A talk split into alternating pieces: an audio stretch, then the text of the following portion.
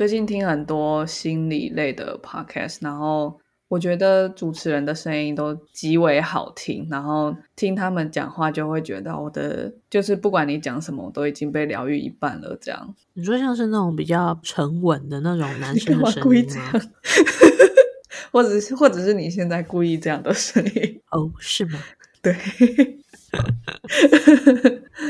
对，然后我觉得今天做这一集也是希望可以做到一种有一种感感动的感觉嘛。但是我们之前也做过一些跟心理健康比较有关系的，但是我们好像就是还是很 你好烦哦，我没有特别惊，好不好？真的吗？好，你本来就这样，OK。对啊，没错。啊，好棒！好，如果想要那个 Alex 的 ASMR，就听这一集，这样啊。吃饼干的吗？这我倒是蛮多的。我们比较常录到敲到麦克风的声音呢、还有那滑是你啊，我鼠的声音。没有。对 对对，我很过动。还有转笔掉笔的声音，对啊，那我应该真的有一点呢。过动吗？对啊，我觉得有啊，哦 直接说。对，因为因为它是跟基因有关系，对不对？我妹妹小时候有一点。他说过动吗？对啊，有啊，他就是啊，就是基因的问题啊。嗯，对啊。好，哎，不是啊，我们这一集不是要走心吗？然后我们突然就走偏了，不是走心了。对。那为什么我最近听这么多心理嗯健康类型的呢？就是因为我觉得我一直有一种遇人不淑的不幸的感觉，总觉得自己是一个 drama queen，就是好像李英红的一首歌叫做《爱奴》。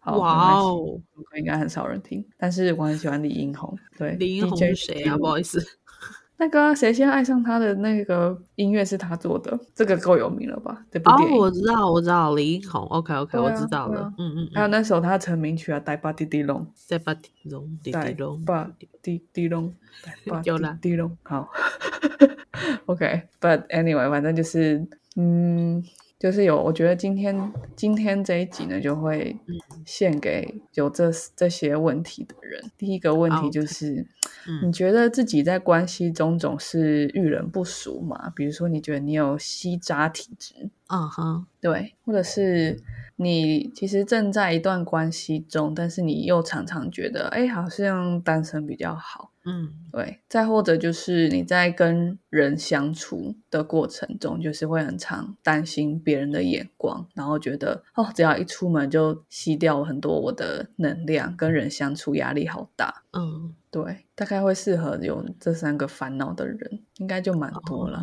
对，嗯，哦，那我们节目目标族群呢、就我们最近有一些讨论嘛，我们又再聚焦了一次。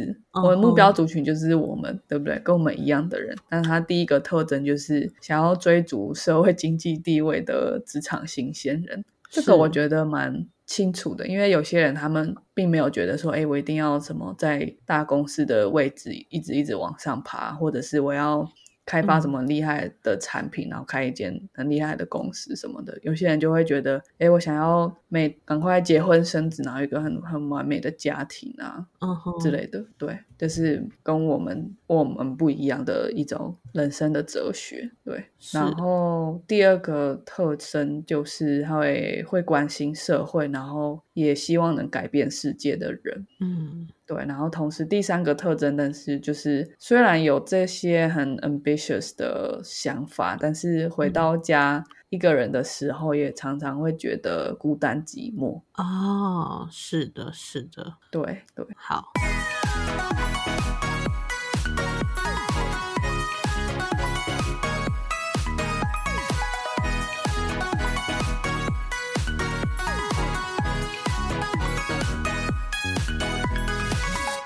我不知道我老的时候世界会不会爆炸。但我知道再不说出来，我就要爆炸了。我是 Alex，我是炫，我真的的确会有一种就是，嗯，在外面很自信啊，然后或者是说很努力工作，可是回家的时候嗯，会有点寂寞的人。对，嗯，不过现在好像又还好了，哈哈。闭嘴。好好好，我就是那样的人。好，来吧。OK，Anyway，但就是嗯之前我们针对第三点就是寂寞的心呐、寂寞的二十几岁，是我们做过大概有这三个内容，然后为什么我们做都跟我们生理经、生命经历很有关系？比如说，哦呃，孤单寂寞怎么办？学习这六个快乐独处的方法这一集。那我记得做这一集的时候，我跟 要讲名字吗？应该没关系了吧？应该没关系了吧？好好，在做这一集的时候呢，我我跟艾莉还是好好的这样，但是她放寒假回美国去了，所以我们就讨论了一下，说，哎，那我可以练习有哪一些方法？就是虽然我享受的孤单，对，虽然我的伴侣不在，可是我会觉得也不会觉得很不安或是很无聊这样。对，就练习了一下，然后就做了这个小调查、小小 research，我觉得很开心。对，然后还有在更早以前还有这一集叫《分手那件小事》，是我分手吧？对，是你分手，失恋是好我，分手是你。对，好，毕竟我还没开始恋爱就失恋了。对对，所以所以讲分手这个也是我这样，也是我分手。嗯，对。哦，OK，但我觉得你很棒啊，就是一路这样走过来，不管是分手啦，还是还是就是孤单，但是你可以自己去协调，然后找到你可以解决的方法，这就是你一路走过来的进步跟成长。谢谢，我也觉得我很棒。我我是在说真的，我不是故意夸奖你，OK？好，我跟 Alex 约定好，就是今天要做一个这样子，让我努力不要尴尬的练习。因为呃，待会会分享一些呃心心理机制，然后呃有一种自尊、自我价值、自尊心比较低的人，会在他们有时候会被别人称赞，然后觉得我根本不没有那么好，然后。对低自尊会影响到非常多事情，我觉得这是我最近觉得比较震撼，也正在 work on 的地方。所以他就要他就要就是突袭我，就突然赞美我，然后我就要接练习接受别人的赞美，不要觉得啊没有啦之类的。但事实上，我真没有故意啊。对你不用，就是一个很很棒的人，你会看到别人的优点，所以你就不用故意这样。好，对对，嗯，嗯，但我觉得跟我们的文化蛮不一样的，我们就是一个很标榜要谦虚的文化。可能你的文化是这样吧，我的文化不太是。哦，我们可以，我们处在这个文化，但我们不一定真的会活得像这个文化。对啊，对对啊，嗯，好，然后还有一集叫做《幸福是一项技能，喜悦是一种选择》。嗯哼，对，那这一集就是讲一个一部电影叫呃《达赖喇嘛与图图主教》，就是一个是呃藏传佛教的领袖，然后另外一个是天主教的领袖。然后前面经历他的国家被就是侵略，然后流亡，后者图图主教他经历种族隔离政策，然后他把这个政策推翻，那中间是有一些流血革命的成分在，所以他们的生命都蛮困难的，然后也有很大的挫折，可是他们在这么久的人生当中，却一直都觉得自己是幸福的，自己是喜悦的。然后我们就在讲这一集他们怎么达到那样的生命境界，怎么做转念这件事。嗯哼，对，然后那时候对我也还是在那个分手的情绪里面，然后看了这部电影之后，觉得其实我们的心灵有很多可以可以努力锻炼的地方，这样。对啊，这是的确是，就像很多人会。呃，他可能小时候没有说过什么事情，但是随着他长大，他的经验越来越多，其实心灵也是会越来越强壮。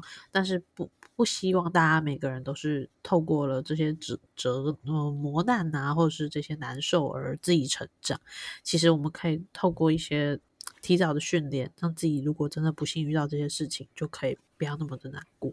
对啊，对，嗯，就我觉得，嗯、就是心理韧性这件事吧，就是是蛮蛮在这个社会是蛮需要的，因为我们比以前的世代都更容易接触到很多资讯，会更容易陷入跟别人比较的心情。嗯嗯，对，对，然后这种心情会带动我们很多其他的压力跟焦虑。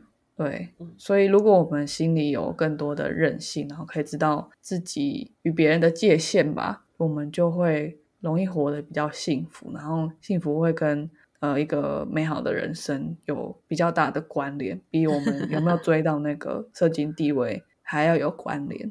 嗯嗯嗯，对，那幸福其实是来自于跟你身边亲近的人有良好的关系，这是哈佛大学的研究。对我记得我们在那个幸福是一项技能，好像也有提到，就是一个一个人开开心心的到棺材进入棺材的那一天，他到底最大的成功是什么？就是他跟他身边亲近的人关系都很好，就这样，跟其他的所有的东西都没有关联。真的是啊，就是我今天假设说我再有名，就是一个世界名人，或是再有钱，可是如果我没有最心灵 close 的那些家人，或者是爱人、情人、朋友，whatever，我觉得终究是孤单的，因为人可能真的就是一个社会性动物。对啊，人就是啊，对，是，嗯，那你讲也没错啊。就比如说从马斯洛需求层次来讲，就是我们可能追寻的是最最尖端的那一个所谓的自我成就，可是他的这个需求层次是需要一层一层被满足，你才有办法继续往上往上去做追寻的。所以，爱与归属是很中间，在你吃饱喝足，然后不会被动物还是什么东西追杀的之后，你就会需要爱与归属。那对对。对，然后要怎么让自己感觉被爱，然后可以爱人，才可以形成一种安全的关系。这个是很多心理学家一生都在研究的题目，而我们要在有限的青春中把它学习起来。所以我觉得它是一个 full time job。对。就我这几天实际接触到，就觉得这些知识量还有需要练习的程度，完全不亚于学习一项运动、学习一个语言、学习一个任何的一种知识体系。对对啊，但它的影响的深远，我觉得超过很多我们在学校里面学的东西。嗯嗯，而且是一直都是现代人会一直做接触到的事情啊。对对，比如说你可能你就会有点遗憾，说啊，我当时没有学 Python 好了。但是很其实很少人用 Python，对不对？没有看你要做哪个领域。对，但是但是以工程师来讲，也不是很很多人在用 Python，它不是它比较像什么商业分析的语言吗？嗯，不知道，反正有一大堆都用 Python，就总之是你就算当一个工程师，也不是你所有的工作都可能会用到 Python。对，其实也不用一直去钻牛角尖这样子。对，可是有一阵子大学生就很流行学 Python，这样就算是很很文组的人都会去学这样。是啊，是啊。对，我觉得有些东西流行起来，大家都会觉得要去学，要要有这个技能。可是这个东西就是心理健康，然后。呃，self love 是不会退流行的，不可能退流行的。对，不管今天是十八世纪还是二十世纪，我相信都要做这件事情。而且它只会一直与时俱进，它只会有越来越多新的 mind tool 进来。对它，它只会一直在演进，因为人的心理状态会。我们会越来越关心他，所以我们会越来越知道怎么去分解，然后怎么去应对。所以可能以前我们就是什么什么弗洛伊德精神分析，所有人都想要跟自己父母发生性关系这种。但是到后来就是 对，又什么什么阿德勒，然后什么之类各各式各样一堆，然后治疗方法也有很多。现在也有什么音乐治疗、艺术治疗，以后可能就会有 AI 治疗、Metaverse 治疗。对啊。嗯，的确是，嗯，对，好，所以这个是我觉得，如果可以早一点有任有任何相关的生命中的挫折，然后引引导你到学习这个，我就觉得都是一个祝福，因为我觉得二十几岁的时候把心理健康养成好，在三十几、四十几，我们会更有余力去面对，比如说。中年危机啊，然后二零五零到底能不能进零转型啊？然后中共到底会不会无统啊？或者是，或者是二三十岁、三四十岁到底可不可以成家立业这种事情？对啊，我们需要强健的心灵来陪我们一起面对这一些。对啊，对啊，通常二十几岁就是你以小孩来说，你已经很很大了，然后以大人来说，你还。不够大，所以社会对你的期待没有到很高，然后犯错程度当然没有小孩高，可是以一个大人的角度来说，已是已经还是蛮高的。所以在这个地方，我觉得多叠交，然后多学习，是真的蛮好的经历。嗯哼哼，对，没错。对，好，那就是这这三集也是跟我们这一集的内容有点相关，就是当我们生命经历了一些比较大的转变的时候，我们怎么去应对，或者是其实没有大的转变，我平常独处都觉得有点困难，它其实都反映了一些心理状态，有可能是很久以前都没有愈合的伤。对，好。那希望大家今天这一集，如果你听完意犹未尽，也可以回去听听看我刚刚讲的这三集。对，那因为这三集好像都跟我的生命经历有关，所以这集也是呢。对，这集是我的生命又来到了情关这一关，就是不免俗的又来到情关这一关了。对，情路漫漫有够难走，对，好难过。OK，但是没关系，我觉得我这一次真的有。真的很大的转捩点，对，嗯嗯嗯，调试成功，对，就是我以前觉得什么 self love 啊，然后什么心灵健康，就听起来很很玄。就我没有觉得它不重要，可是我觉得到底怎么去接触这个知识，它到底是一种比较像星座啊、人类图这种东西，还是真的很扎扎实实的科学？然后你你不做就会就像不理财，总有一天就会后悔的那种感觉。我理解，我理解。那有时候听起来好像是，哎，到底到底有这么重要吗？嗯嗯，好，那其实有。那我因为是我自己的生命经验呢，所以我就针对。以下三点跟我有关的事情做一点 research，跟大家分享。嗯哼，对，好，第一个是呃依附理论，然后第二个是健康与不健康的界限，就是 boundary。哦，然后第三个是 inner child，就是不同类型的 inner childhood 内在小孩伤口。对。那因为我跟 Alex 都不是心理学专业，所以我们这一集就是先声明一下，我们是不专业分享。对，嗯，几个不专业分享的时间，道听途说时间。对啊，对啊，嗯。但是我们，我觉得我们讲情感的收听也是，其实一直都不差。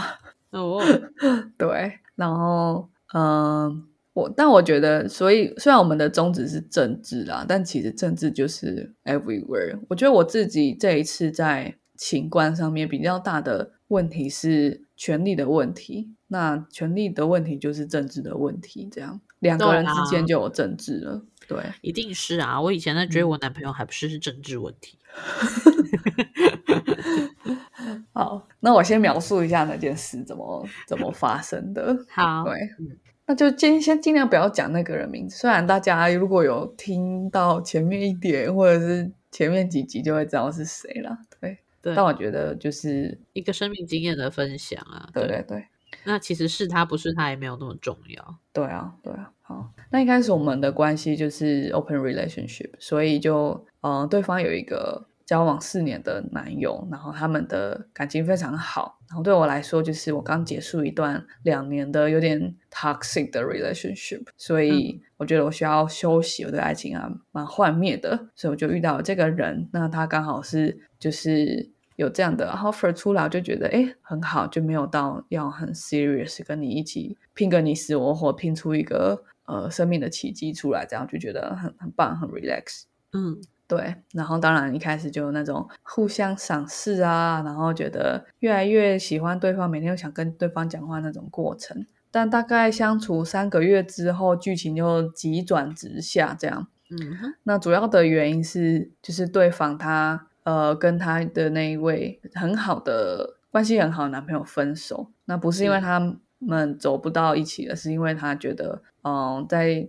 就是反正二十几岁就这样，他发他突然发现哦，其实他不是双性恋，他真的就是女同志，所以就不能对人家这样子对不起，对，所以他们就分手了。就我猜，应该对他来说是也是很很伤很痛的事情，就是这么好的人却不能在一起走下去，而且以前应该真的觉得会一直走下去这样。对，而且他已经很明确定义自己是一个哦，对我这边用的词真的是自己定义自己。嗯，因为我觉得有时候你不不见得说你真的就是那个东西，你只是觉得现在你定义了自己而已。嗯，然后好回来，就是他他当时定义了自己是 open relationship，那就代表说他其实那个男生本来就是他已经想要走一辈子的对象。对对对，所以的确是在他的人生经历中，这可能会是一个很很伤感的事情，没错。对，没错，嗯，对。但是因为他做这个决定，所以我跟他的关系就转变了。然后呃，那时候他有先问我说要不要变成呃，就是一对一的。长期的伴侣这样，那我当然是很开心，因为觉得他是一个很棒的人，然后跟他在一起的生活有无限多种的想象，非常的期待啊，期待他回台湾我们见面，然后从此幸福快乐的生活这样。是对，结果没有。结果他回来之后，他开始变得各式各样的不安。一开始觉得还是好的，就是只是问说，比如说啊，如果变成一只虫，你还会爱我吗？或者是，哎，如果你变成一个大老板，你你还会爱我吗？这样，嗯，对。然后我一开始都觉得有点有点滑稽，有点可爱。哦，我没有发现他可能是一个预兆，就是他对他其实蛮蛮不安的，对。那后来就是我们就比较容易有争吵，然后有了争吵也比较不容易沟通到一个平面。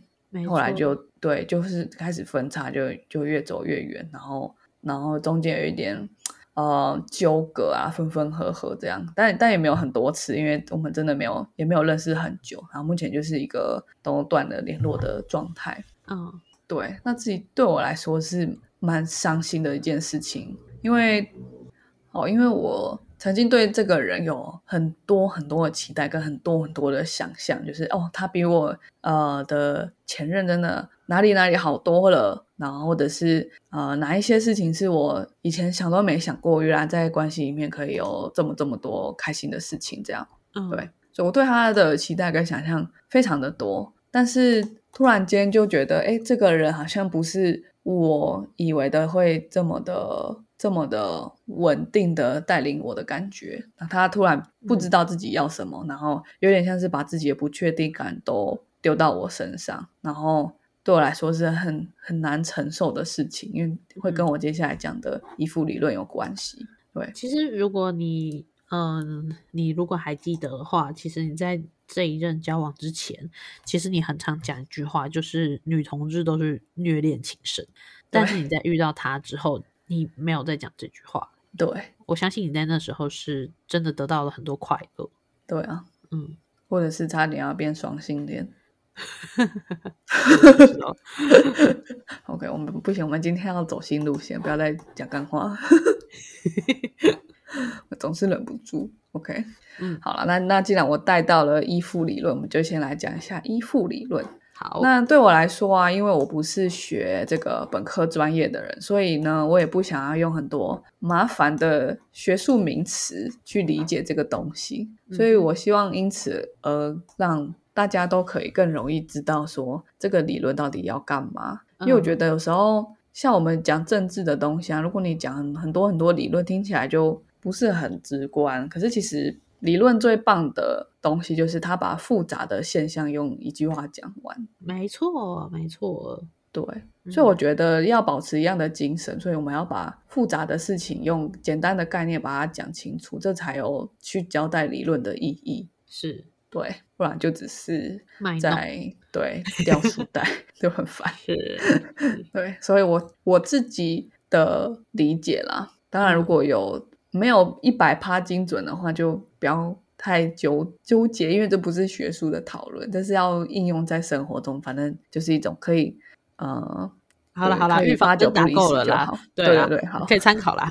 OK OK，已经深夜开始脑袋缓慢下来。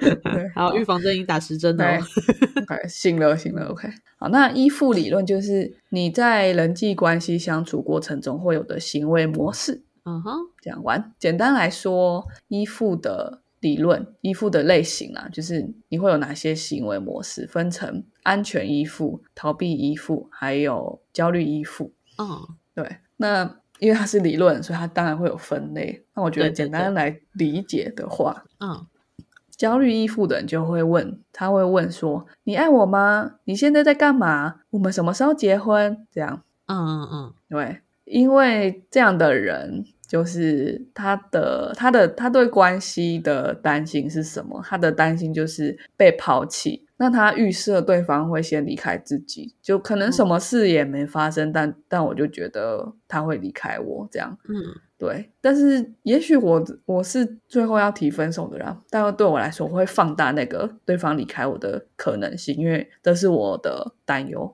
对对对，那焦虑依附的人，他有这个担忧，他背后的逻辑，他就他就会怎么样去跟别人相处、跟互动呢？那个 program 是什么？嗯，就是他会想要知道我要做什么事情，对方才会爱我。我要做什么事情，对方就不会离开我。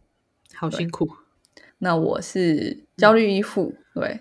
那我觉得蛮奇妙的地方就是，呃，一个一个人在工作上面的性格，跟他在亲密关系里面都会蛮不一样的。对，对对对 对，所以可能有一些我的朋友，或甚至我的同事就。发现对，就他们就 会说怎么可能？就是你一直都就是有一种直来直往啊，然后就很做自己的人，结果在关系里面就会一直恳求对方告诉我说：“哎，我要改什么？”这样，嗯，对。就如果我用现在的口吻跟我伴侣讲话，他应该会吓一大跳。这样，那如果我用我跟我伴侣讲话的声音跟现在的各位讲话，大家应该转台。哦，已经开始担心被抛弃了，好恐怖哦。对，好。OK，好，那接接下来讲逃避依附了。逃避依附的人，他们的声音听起来是什么？就是好，我们下次再讲好吗？我觉得我要窒息了，不要逼我，或者是一片沉默这样。那我没办法发出沉默的声音，对，他就是他就不会讲话，他不讲话。那逃避依附的人对亲密关系的担心就是是什么？就是嗯。我自己的解释啦，就是你就是不懂我，你才需要我解释。但解释了你也不会懂啊。那我真的发现，我讲了之后又发现你不懂的时候，我就更难过。可是我就不要告诉你，我很难过。哎，说说来，我现在听到这两种依附，我都觉得就是在做，做什么？就是做啊，做作的做。哦。没关系，这就是一个心理状态，本来就是你心里本来就有很多个演员一直在演你的小抓嘛，这本来就是这样。对，那我觉得很做作的感觉，应该是因为逃避依附或焦虑依附这种比较不安全的依附，会在影视作品里面有女性来呈现吧？那我们是一个厌女的社会，对啊。哦，你在说这个吗？哦，我的我的做的意思就是，嗯，就是怎么讲，戏有点多。哦，对对，其实不需要这样子，但是这就是心理状态。嗯，他不是没有来由的，就是会这样子担心。他很像就是，嗯，比如说冲浪的时候，有些人就不冲，有些人他就他就不怎么暖身，那有些人就会一直暖身。嗯，可是我们今天去的就是同一片海啊，为什么有些人就觉得他一定要暖身？到不行？因为他可能很容易背痛啊，或是他可能以前。在海里面抽筋过啊之类的，嗯，所以他的经验会改变他的行为，因为已经改变他思考的模式，对。对对，所以为什么会发展出焦虑依附或逃避依附，就跟他的经验有关系。他的暖身，嗯，对，甚至我们可能经验是类似的，可是我们对他的应对不一样。比如说，为什么会会焦虑跟逃避？好了，我背后的担心都是我跟这个人没有办法。很安全的的的依附嘛，对不对？对对对，有道理。对，就是其实是一样的。可是焦虑的人，他的他对这这种不安全感的反应就是焦虑嘛，他会因为他就他就觉得说我是被抛弃的人，这样。对对对。那逃避的人，他背后逻辑是什么？他背后逻辑就是依赖别人会让自己很脆弱，所以我不要让自己有受伤的可能。是，嗯，对。那我觉得逃避依附的。呃，背后逻辑听起来都会比较，好像会比较理性一点。可是其实它都是一种不理性这样。但我我还我现在还不太清楚为什么，当我读到逃避依附的描述的时候，就会觉得比较理性。可能是我是焦虑依附吧，我不知道。哦，嗯嗯嗯，对对。那因为因为我们刚刚讲，其实焦还焦还是逃好了，就是都一样，就是觉得。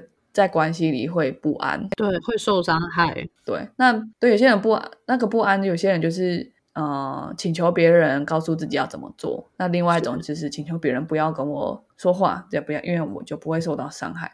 嗯，不请不带不怕受伤害这样。对对对对，嗯，他们的他们的海是同一片海，只是他们怎么他们的行为不一样，因为它背后的逻辑是不一样的。了解，嗯嗯嗯嗯，好，那当然就有安全依附嘛。安全依附的声音是怎么样？就会是，嗯，比如说，比如说遇遇到一个比较不确定自己想要做什么的伴侣，好了，他就会说，哦，我需要你，我知道你需要一些时间，那我会等你。嗯，或者是他的伴侣可能不太容易讲出自己的感受，他就会问说，哎，你现在的感受是什么呢？说出来，我们可以一起面对。那或者是他觉得他的伴侣用的时间太多了，他就会说：“哎，我需要一点时间做自己的事情，然后不是跟这跟你没有关系，Don't take it personal。”这样，那我可能做完事情大概三个小时之后，我就会打给你。这样，他不会让对方悬在那边一直等，一直等。跟逃避依附不一样，因为逃避依附会说：“我们下次再讲好吗？”然后就就消失了。这样，哦哦，对对对。那其实大部分的人都不是安全依附，就是。有一个非官方的统计吧，可能安全依附的人就不到两成，因为要长出安全依附的孩子，他要在一个充满爱与关怀的童年中长大，他才不会去预设亲密关系带来的结果，就是被遗弃或是受伤害，对不对？你在讲这段话之前，嗯，我我我想先确认一件事情：是每一个人都一定会有一种依附类型吗？嗯，我觉得没有，我觉得会，可是但但可能会有比较模糊的空间，因为接下来就是两个补充啦，一个是呃，有些人会同时有焦虑跟逃避依附的特质，而且他可能是高逃避跟高依附之之之间来回摆荡，这样就是这个叫矛盾型依附。那有些人他会比较归类在比如说焦虑依附，但同时又表现出一点逃避依附跟一点安全依附的。的这这种特性，这样在不同的 situation 下，其实会有不同的 behavior 这样子。Yes，而且你的依附类型会随着你生命经验改变。嗯，因为我觉得我我像是我昨天其实就有发讯息跟我男朋友说，我觉得你花太多时间在我身上了。嗯，就是我觉得你没有把你自己的事情做好。嗯，所以我就跟他说，你把你。现在 要做的事情 list 出来，因为我觉得他是一个逃避型人格。然后我就说，你把你要做的事情 list 出来，然后我们就安排彼此的时间自己去做这件事情，就不用每天都一直要腻在一起。嗯，然后你就刚在程序，你刚刚说的，就是呃，我会在相对一个比较有安全感的环境长大。其实这真的就是我，嗯，因为我没有什么被遗弃的经验，完全没有。但你男朋友他听了，他会他会不会难过？对，他会说：“是不是我没有把我自己的事情处理好，让你生气？”我说：“我不会生气，但是我只是想把事情做完。”对啊，但我觉得根据你的转述，可能你就偏安全依附，他可能就偏比较偏焦虑依附，因为哦，因为跟我比较像，就是嗯，他你你说的逃避型人格，应该只是说他会有一种拖延症吧，或者是逃避他自己的事情啊。但是在我这边的话，他。但他应该是焦虑依附，就是因为你今天只是说出一个事实，就他没有做完他的工作这样，但他就把这件事情跟你们的关系连接在一起。试想我会不会生气这样子？对对，就是为什么你提出这件事情，他就会觉得是你会生气，然后因为你生气就会影响到你们关系，因为对他来说这件事情的连接是很连接性是很强的。嗯哼哼，嗯哼，对，嗯，那再回归另外一个点，就是刚刚提到说他可能会有这些依附行为，就是因为他可能安全感不够，那这个可能就是我的问题了。我觉得没有那么快决定，因为因为焦虑依附的人，如果你要满足他的安全感是不可能的。哦，我懂了，是一个无底洞，因为这跟他的生长关系有关。对，就算你跟他无时无刻腻在一起，他都会担心你的心是不是不在他身边。所以这是这不是呃你的责任，就是你要让他感到安全。这样，那我相信这个在沟通上面可以，如果你你愿意跟帮他的话，你可以。前面先打个预防针啊，就说哎，这跟我们的 关系没有关系，然后我也没有生你的气，但是怎么怎么这样子，然后我希望你可以怎么怎么样，然后我还是很爱你哦，然后讲一百次我还是很爱你之类的。哎，你看，所以 这一集在讲的是 self love，而不是你可以做任何事情来拯救你的伴侣，你只能跟他讲，然后让他自己还是去解开自己的心结。对他还是要去解自己焦虑依附，这可能是他八十趴的事情，然后剩下二十趴你就至少让他觉得有安全。因为因为我觉得你刚刚讲的事情是我如果我是当事人，我会很难过，可是我现在不是，我我听了之后只会觉得哦，我我知道你要讲什么这样。嗯哼哼，对，但是我要从一个焦虑依附走到像你这样安全依附，安全的去接受这个讯息，我觉得是蛮长的一个一段路。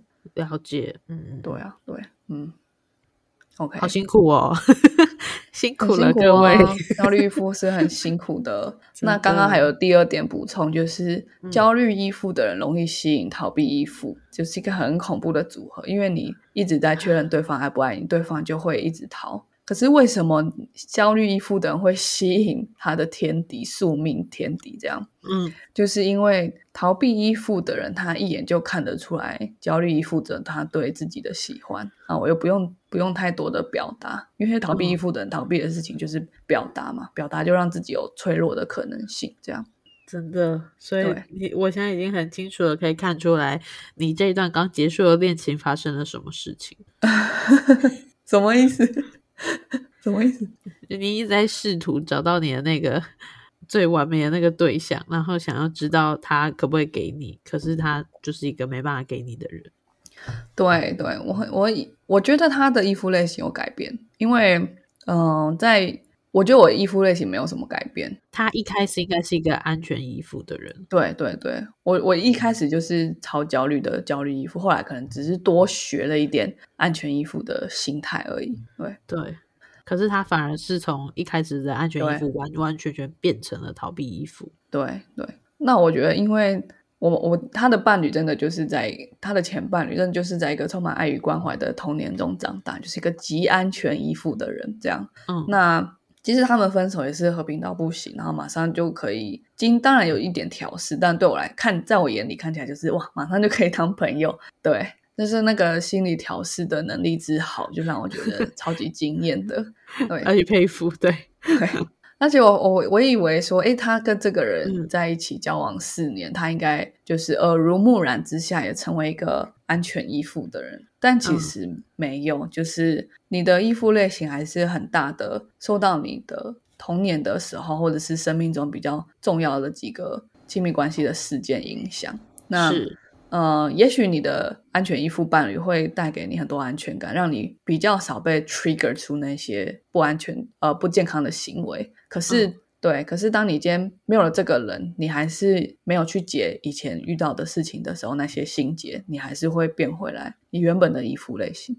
真的就像是噩梦一样，你以为已经过了，可是又回来一个人的时候，就发现啊，其实他们都还在。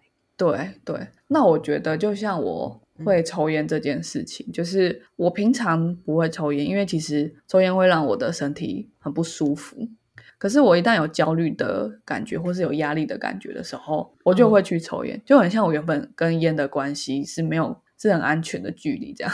对，但是我今天一旦受到了外面的压力，我就会变回我原我跟烟原本的那种关系。那直到我可以解除掉说，哎，一一旦有焦虑或者是压抑的情况，就去寻求物质的这种心理连接，我才会真的可以戒烟。对，我也觉得是目前我现在正在做的事情。好，对对对，好，那这个是第一个依附理论，对吧？嗯，我觉得很重要的就是，也这也是你做的很好的点。你知道说，哎、我我可能有一点就是可能会有一些问题，那你去查了，然后找到了理论之后，会发现说，其实人的心理就是这么长的。那你你嗯特别吗？其实也不然，对啊，就无需要一直在自己的小剧场里面继续演下去这样子。对，就其实我不是世界上最不幸的美少女。对 对，这其实也是你最特别之处啊。哇，谢谢，我觉得好安全。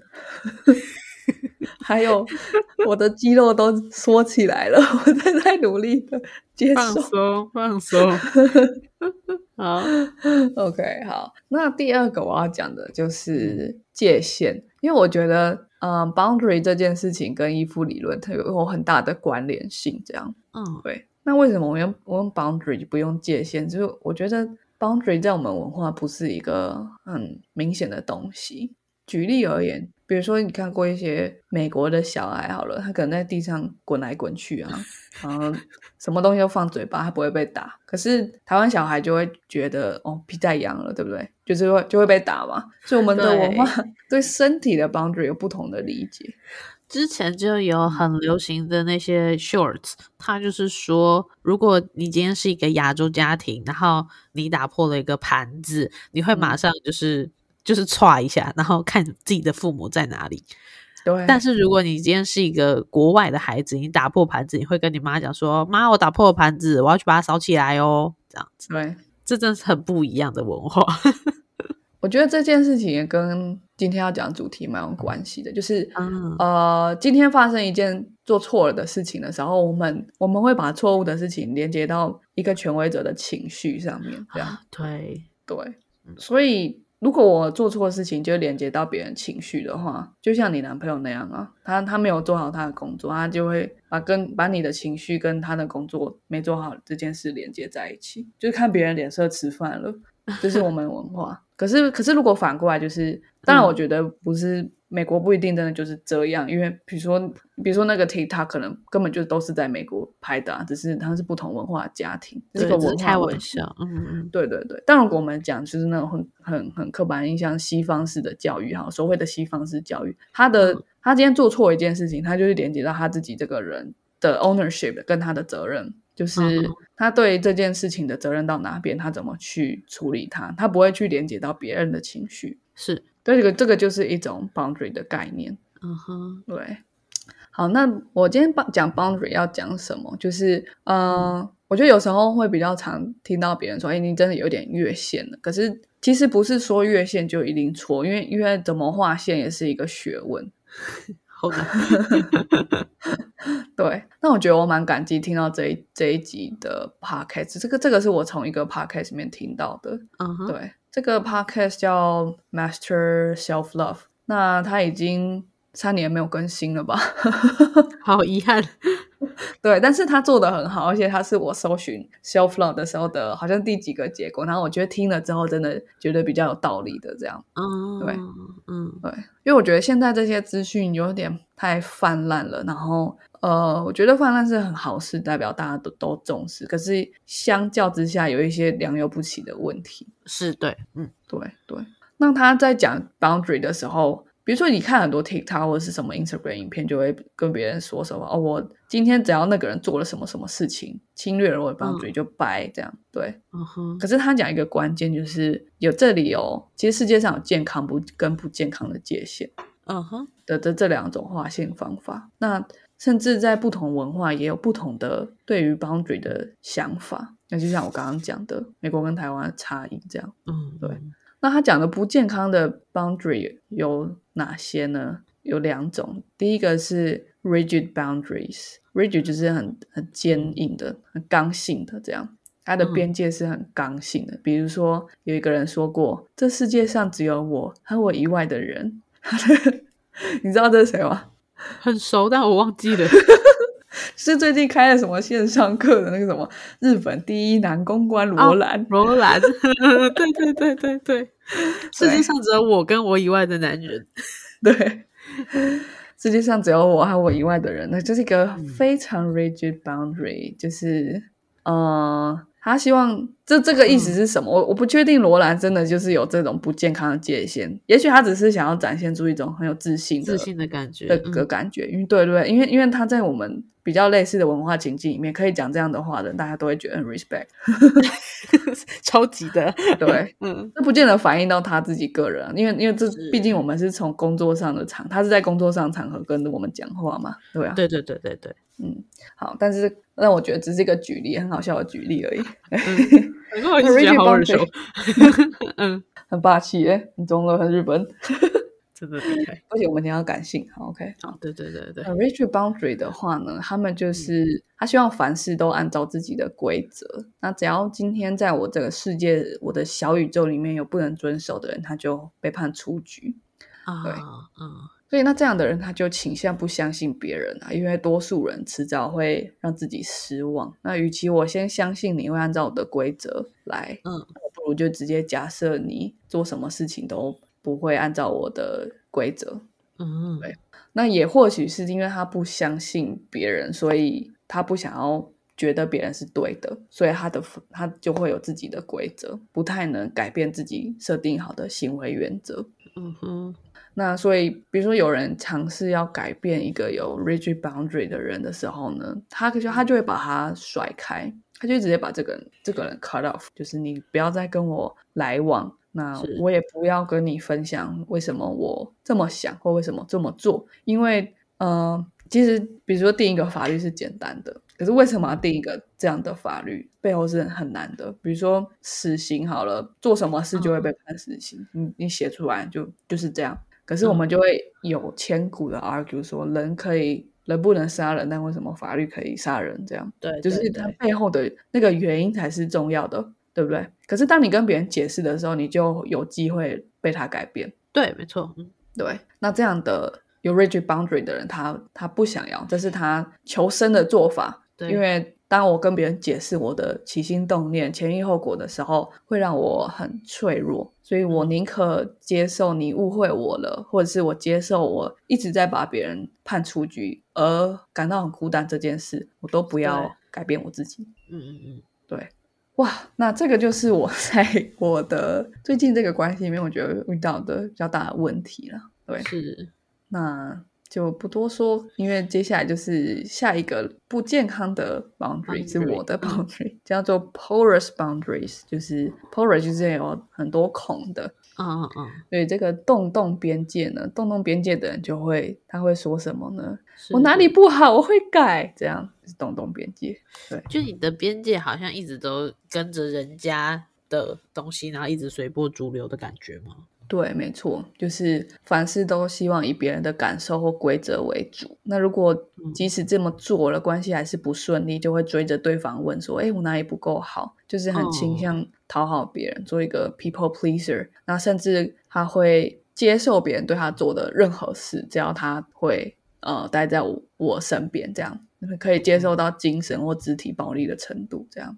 对，嗯，那反过来，假如今天你问我说：“哎，你你到底想要跟不想要的事情是什么？”因为其实 boundary 很简单，就是你想要不想要，你接受不接受的事情是什么，对不对？那我就会很觉得很难说出来。那甚至对方要改变我的时候呢，我觉得很期待，很期待，因为这样子我就知道对方要要我做什么，或者是我做什么他就会开心，会认可我。非常需要外界的一些认认可，才会觉得自己有价值。价值，嗯，对，听起来就很可怜哦。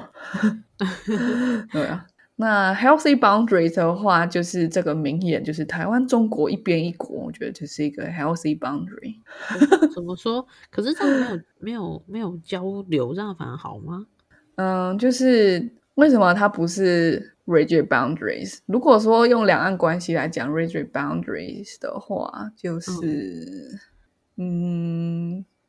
就是国家主权不容侵犯这样，然后我,、们自己的内政别人不要管，这就是一个 rigid boundary。因为一旦我跟你解释为什么我要开集中营的时候，你就会要改变我这样，那我不要，我就是要开集中营。可是可以互相妥协、互相改变，不是很好吗？台湾跟中国的关系吗？不是啦，我是哦，说，好，如果是大家都是一边一国的这样的个性，那那如果我们两个这样交往，是不是有时候会互相碰撞，然后头破血流呢？哦，但是 boundaries 它的重点是我们我们都不要踩到别人的线内，然后我们在线外彼此的相遇，任何事情都是都是我们会最轻松跟舒服的状态。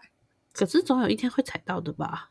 中间会踩到的啊、所以嗯 healthy boundary 的人他会讲清楚说，哎、我想要的事情跟不能接受的事情，他可以很清楚、很坚定的表达。哦，嗯，不会一味的逃避或者是一味的接受这样子。对他不会一味的指责说你为什么踩我 boundary 这样，或者是一味的说，哎，我没有 boundary，请踩我这样。对，但他们讲的时候也不会爆气，或是讲的很很没有礼貌、很 rude 的这样，他就会是说，哎，这个其实我没有想做，就是或者是哎，其实我们从来都不是一个国家哦，这样。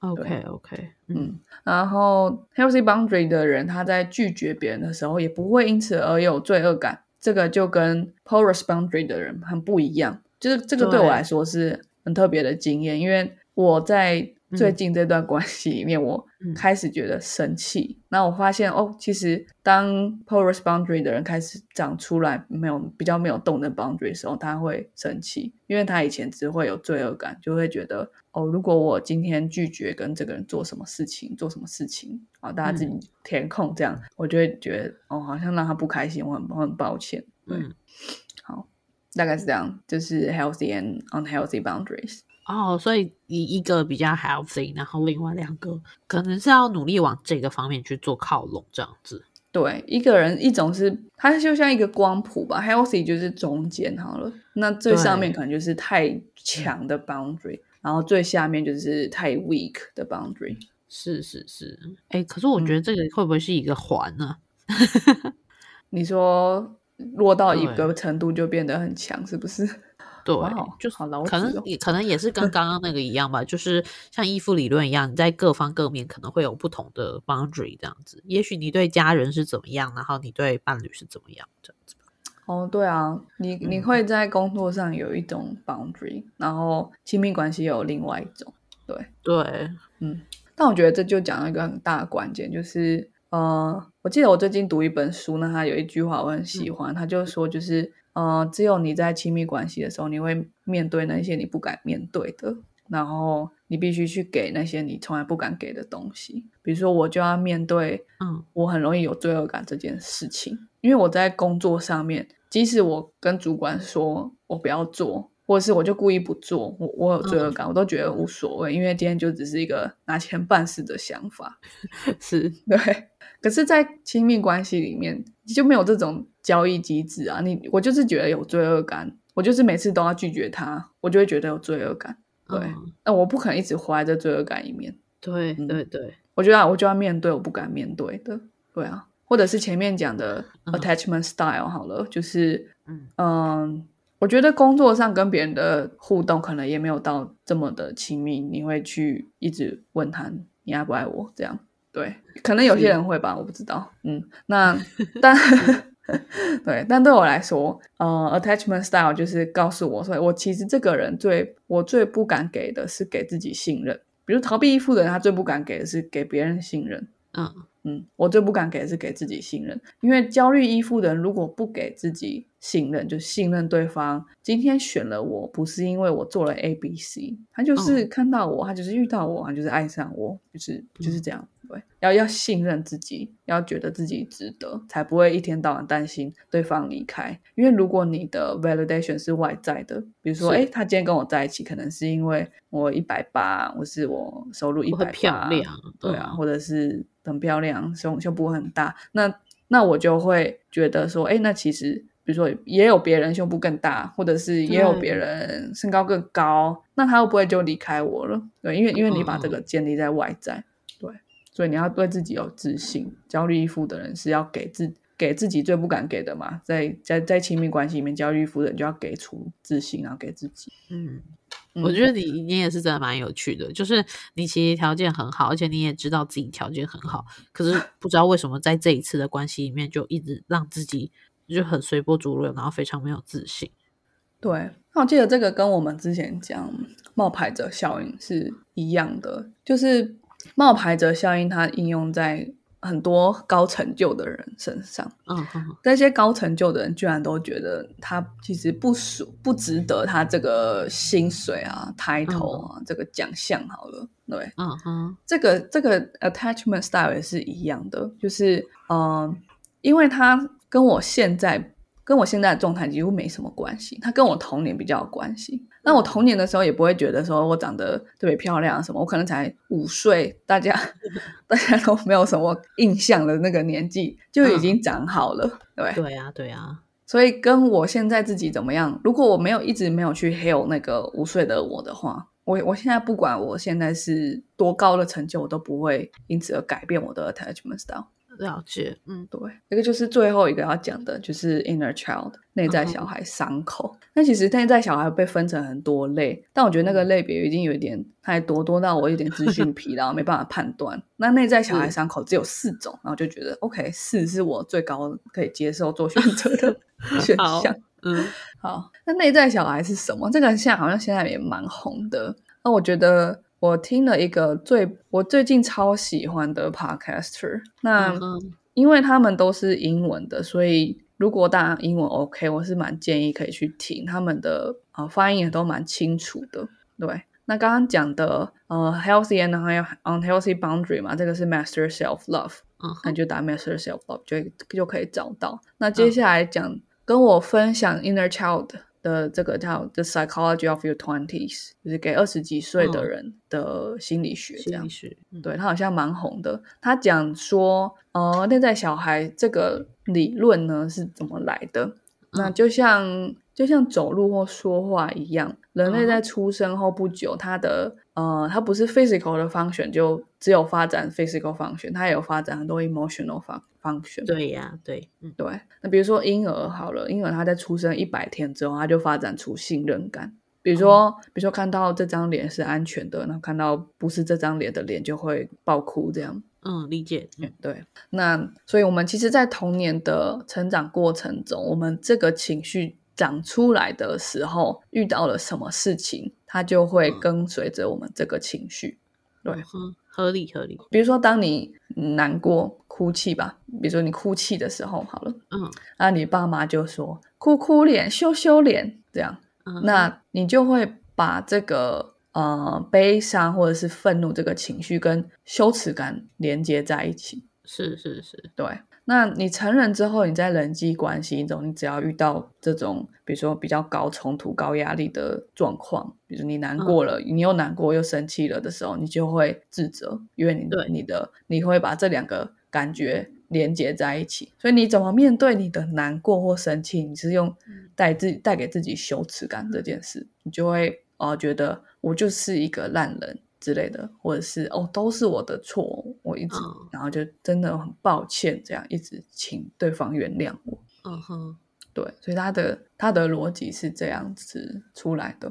嗯那他在心理学里面是好像是目前蛮重要的一种一个研究的理论，这样对，所以他其实有很多实证的研究。嗯嗯，好，那对我来说，我的理解就是内在小孩，呃，内在小孩 （inner child） 就是说，我们我们身为虽然一个成人的躯壳好了，但我们嗯的内在都是一个受过伤的小孩。可能有人，也有些小孩在小孩的时候，他没什么受过伤，这样他就长得嗯蛮完整的。可是，嗯、我觉得为什么我们这个时代才一直在讲这些心理健康？应该就是可以反推说，那在我们前几个时代就就是一直在传承那些心理创伤，这样一代传一代这样。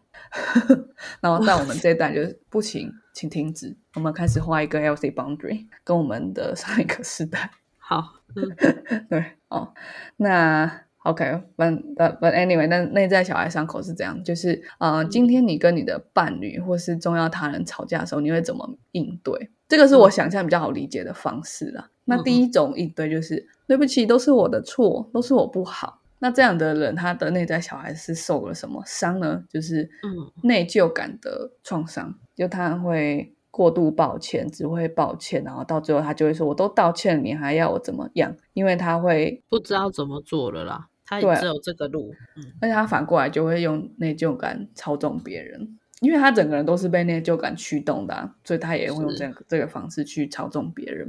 嗯嗯嗯，那他很害怕设边界、设设定 boundary，因为因为我刚觉得都是我的错，怎么可能设 boundary，对不对？只要今只要今天我设出 boundary，而且我已经一开始就跟别人说，哎，我喜欢什么时候做什么事，我不喜欢做哪些事情，我不喜欢别人怎么跟我讲话。那那对方如果还做了，就是他的错，对不对？对呀、不会设 boundaries。如果设了 boundary，我要怎么自责呢？对啊，嗯，那如那我要怎么样成立都是我的错这件事？就是我不敢，我不敢设 boundary 啊。嗯 对，那这样的人，他就会吸引那些会让自己很内疚的人，就是会踩着自己罪恶感的人。嗯嗯嗯，对，不一定是那个人本身就如此，有可能就是你你去 invite 他做这这些事情。是是是，对，那另外一种内在小孩创伤，他会说什么话？他他他跟别人吵架的时候，他会说什么？他嗯会说我不想理你，这样。他的伤是什么？就是他缺乏信任感，他是一个缺乏信任感的创伤。背后的逻辑就是，呃，我又不一定是对的，就算我是对的，说了你也不见得会认同。那就算你说了认同，你可能其实在骗我，你没有真的认同。嗯嗯哼，所以我就不想理你。对他可能。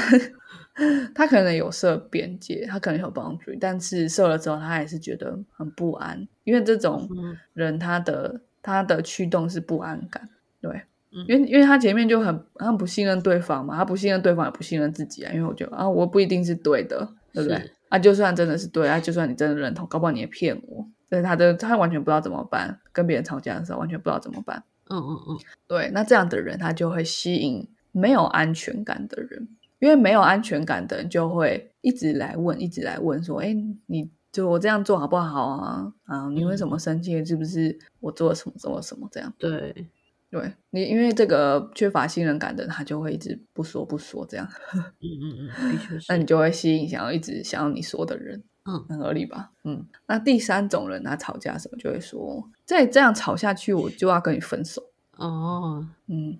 那我就我就发现，哎，其实。呃，你怎么跟别人吵架？你觉得最伤人的话，就是其实就是你最害怕的话，好像是这样。很深 哎，有有有有思考了一下。嗯，对啊，就你觉得你说出来会最伤人的话，除非你真的很了解他，然后发现你跟他衣服类型啊什么鬼不一样，这样。对啊，那是 PUA 高手了，对吧？所以所以才会是你你自己是很容易内疚的人，你就会吸引让自己内疚的人。你是很没有安全感的人，就会吸引呃，你是很不信任人的人，就会吸引没有安全感的人。因为没有安全感的人，很希望你告诉他做什么，那你又不喜欢告诉人家做什么，你就你就会吸引你最害怕的人。这样，你不觉得这几种理论里面，其实一直都有那种两两相对、两两相对的感觉吗？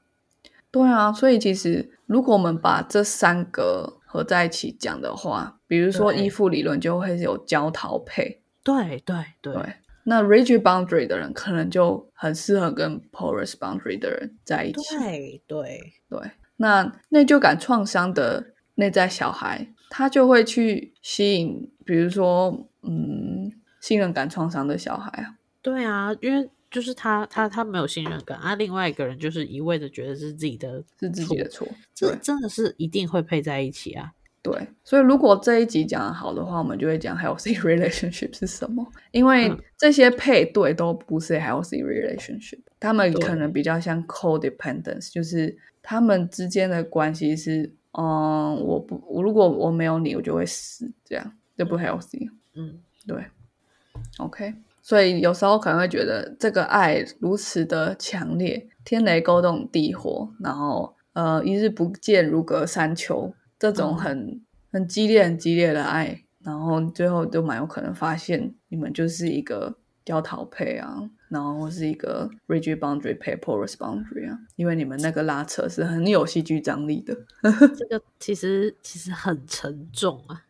对啊，嗯，我现在都笑笑的讲，但是我这几天真的是其实心情都蛮不好的，可是就尽量的尽量的去学，然后发现一些重要的事情，就多做一点反思。对啊，对啊，嗯，好，快讲完了，好，OK。那这个你在吵就要分手的小孩是被遗弃的小孩，嗯哼，为什么他吵架的时候要说这句话呢？因为他觉得孤单很可怕，对不对？对，然后自己其实最怕的就是遗弃，所以他要先遗弃别人。对对对，你讲完了，对，对吧？因为因为如果他先离开，我就完蛋了，所以我要先离开他，所以我才会讲你在吵就要分手。啊，对，可是是我就要分手，对，因为如果你真的要分，你就分了。为什么是用这个当威胁，不是真的做？因为孤单很可怕。对对，这样的人他不一定清楚他的边界是什么，因为他怕孤单嘛，所以他依赖别人啊。是，他他绝对不要落单。那这种人会吸引到其实已经心有所属的人。哦，这样子。对，因为那个人知道你就是你，你你不敢离开他。嗯哼。对不对？那有什么样的人这么病态的需要别人不敢离开？就是外遇的人啊，需要，嗯，劈腿的人啊，对啊，好恐怖哦，好黑暗啊，好可怕，真的好可 怕，对啊，很可怕，细思极恐。对呀、所以有对时候你突然发现自己是什么样的人格的时候，你搞不好可以反推出来，那你现在相处的对象是什么样的人？对，而且我们我一开始就说，哎，你会不会觉得自己有吸渣体质，或者就会觉得自己就是一个世界上最不幸的美少女这样？是，就是就是，其实在讲内在小孩这件事情，因为嗯呃，就是吸引力法则，这是一部分。那另外一部分就是人跟人的关系，不是一开始我们见面的时候就决定好了，它是一个很多互动的过程，它是一个很，动态的过程。也刚刚如你刚刚讲的一样，就是他可能嗯一开始不是这样子的关系，但是因为跟你互动，所以他变成了另外一种形态。对啊，对啊，可能关系的改变，或是人就是一直会改变，生命经历的改变，这样。可是那个改变你，你比较有可能把它推向哪一种方向，嗯，它蛮取决于你你自己的思路，这样。嗯哼，对，就像什么很有名的话，你你怎么想的，你就会怎么讲；你怎么讲，你就会怎么行动。你怎么嗯行动，就会影响你得到哪些机会，失去哪些机会，最后就形成你的命运。所以你怎么想，你就会有什么样的命运。没错，对啊，真的，恐怖哦。那最后一个内在小孩伤口，就是他会嗯说什么呢？他吵架的时候就会说：“好啊，都怪我啊。”他是那个内疚感小孩的相反，这样他就说：“好啊，都怪我啊。”他其实很很气，这样。嗯对，他是一个被忽视的小孩，就是超气。可是我不知道我在气什么，我也不敢说我不要什么，因为嗯我会更气，因为不知道嘛。对啊，那就逼我讲，我就更气。对嗯，好辛苦。对，那这样的人他不太清楚自己的边界，因为他的嗯自我价值感是很低的。因为嗯他为什么会为什么被忽视的小孩反而会有这种很生气的反应？因为他不知道他自己要什么，可是他觉得很不舒服，他就会很生嗯气。对，嗯嗯嗯，那这样的被忽视小孩，通常会吸引什么样的人？就是不珍惜你的人，或是不重视你的人，因为你配合度很高。嗯，可是那这样的关系会怎么样互动？就是总有一天你就会爆炸。对对对，对，因为你不清楚你的 boundary 是什么，你从来没有跟对方讲过，你甚至你自己都没跟自己讲过，你就有一天就爆气。嗯对，可是你是被忽视的小孩，所以你的你的害怕是就是你你应该不是你的害怕，就是你的自我价值感很低，所以你有点把你的自我价值感都建立在对方或是这段这段关系里面，所以你可能爆气完之后，你你可能甩门出去个一阵一阵子，一个下午还两三天，你一定会回来，那你就会再爆气一次，这样。可是可是你回来，其实对方并没有感到珍惜，或是感到改变，呃，就是因为变他仍然不有。重视你，对啊，对对对，因为你吸到这样的人嘛，对啊。好，那今天讲就是这三个理论，所以我自己呃，我觉得我在结束两段互动有点类似的关系之后，我我真的蛮惊醒的，因为我因为我以前就以为说，哎，我遇到一次那是嗯。运气不好，对。可是俗话说有一就有二，那有二会有三三嘛，我就觉得 不需不需要，这就开始想说，到底是我到底做了什么，还是我没有做什么，所以我吸吸渣了这样。那我觉嗯得。我的结论就是，呃，我的内在小孩伤口应该是内疚感伤口，然后我就吸引让自己感到内疚的人，或者是 invite 他们去让踩着我的罪恶感。嗯对，那当然回归到上面，就是因为我不敢设边界，尽管我努力设了，也是一种 porous boundary，有设跟没设一样。对，那为什么我要不设边界呢？因为我很焦虑，我需要一直被确认我在关系里，这样嗯对，一直确认他爱我，他不会离开我。那为了得到这个确认，我只想要知道他爱我的条件是什么，然后一一的去达成。但是呢，反过来，什么样的人会一直不告诉我他的条件？就他逃避依附啊。对，我我、啊我觉得还蛮有趣的一个是你今天做的这一些重点的会诊，然后跟以前你伴侣可能伤害过你的话，其实都是有对应上的哦。嗯，没举例而言，他说你一直在变，你的规矩一直在变，对但但你会觉得说，可是我的规矩在变，是因为为了配合你啊。对但是可能对于他来讲，他更需要是一个你真真正正的边界。对，可是你一直在配合他，所以他觉得你反复说辞。而且他本来就比较不会信任人，所以当我言行反复的时候，他就会更逃。没错，那嗯，他他就是只差了一个没有办法，呃，透过一些这些理论的方式来告诉你你的自身的缺点。不过我觉得，so what？但是因为你自己修复你自己的过程中，你认识了这些，那你现在在下一段恋情，你就可以知道说啊，你是不是又开始踩这些点了？对啊，而且我觉得今天这些理论也只是一个皮毛，就只是列出来，然后大概知道自己是什么。可是，在跟人相处的过程中，那个伤口都还是会被再掀起来。所以，我觉得你讲的没错，就是，呃，我的前对象他他不一定知道我到底是什么理论还是什么的，他他对不是学这个，然后他他也有他自己的 unhealed trauma。或者是他的他的一些会被 trigger 的东西，他也没有去扫雷扫出来，这样。对，对，所以在这样的关系，一个焦逃配好了，我我的焦虑跟他的逃避配在一起，我们只会一直不停的踩到对对方的雷。我们要怎么在这个关系里面去，就是照顾自己，照顾彼此？其实我我到现在看了，反而比较清楚说，我真的是不是很很有机会这样。对啊，嗯嗯嗯，所以我希望今天如果真的有听听到这一集，然后或者是你你听完，你为了你为了改善自己的亲密关系而来听这集的人，都可以理解到，说我今天的改变不是为了挽回对象什么的，就是我就是想要从此之后变得更好的自己，那更好自己就会吸引到更好的别人。没错，嗯，对啊，没有说他不好，也许他也继续的成长嘛，只是因为这种配对方式通常都会很辛苦，很辛苦，所以不太有机会在我们都还没有很好的时候又继续下去复合还什么的。对啊，对啊，嗯对啊。有走心吗？我觉得今天不是走心诶、其实今天很沉重，因为我觉得在扒开每一个人的伤口的时候，其实里面都是血淋淋的。那很高兴我们可以做出一个这样的内容，然后让我们的听众朋友在检视自我，就是对你你会你不会在你受伤的脚上再继续去跳舞，你可以好好的来审视一下你的脚到底发生了什么事情。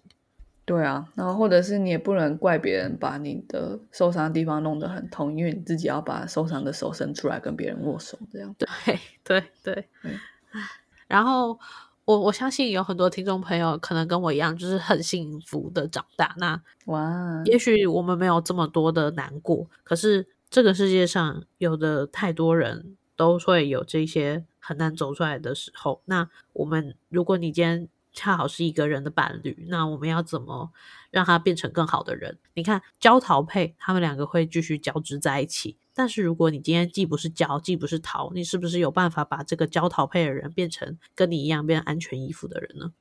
对啊，你你如果真的超爱他，然后你你又觉得他很有改变的潜力，你今天听到这一集也是有福气了，你就比较 知道他他在干嘛，因为因为会很难讲出来，因为对我来说，焦虑一直都只是一种逻辑，就我没办法想象原来还有逃避这种逻辑，或者我就是以前就一直从来都不懂说啊有问题为什么不讲？这样，对对对对对。然后有一些人就是啊我就是真的讲不出来。然后呢，他不是不跟你讲，他是讲不出来。那实际上是真的有这种逻辑存在。对，就像我前女友，她会突然很生气、很生气，说为什么这个都要讲？然后到那个时候，我才知道说，哦，原来你期待我就是主动理解这样。解对对，可是已经有点 too late，因为他你已经太气了。因为一个让一个 逃避依附的人很生气，其实已经真的有点没救了界。限了。对，因为他 他整个在关系里面，他最重要的，他最想要做的事情就是让自己不要生气，不要难过，不要失望。然后他现在超出来了。天知道这个我这个焦虑依附的能力到底是多么恐怖，把他逼到他爆气这样。对，嗯，嗯，对。那那如果我们的听众朋友你也可能也走到这一步，那我觉得不要害怕啊，就是呃过去就过去了。然后你这样的你，所以配到了那样的他，那接下来你可能要更新一下你自己，你就会找到更好的他。对啊，没错。对，好，一点都不走心，我觉得好沉重。走山了。对，不过不过倒是有很多是我觉得啊，我以后可能可以尝试做的方向跟走的走走的地方啊，这样子，嗯，嗨，对啊，多一点同理，我们都很辛苦。希望我们的 podcast 都可以帮助到大家。好，，那我们今天的 podcast 就到这边啦，我们们下次再见，拜拜。拜拜。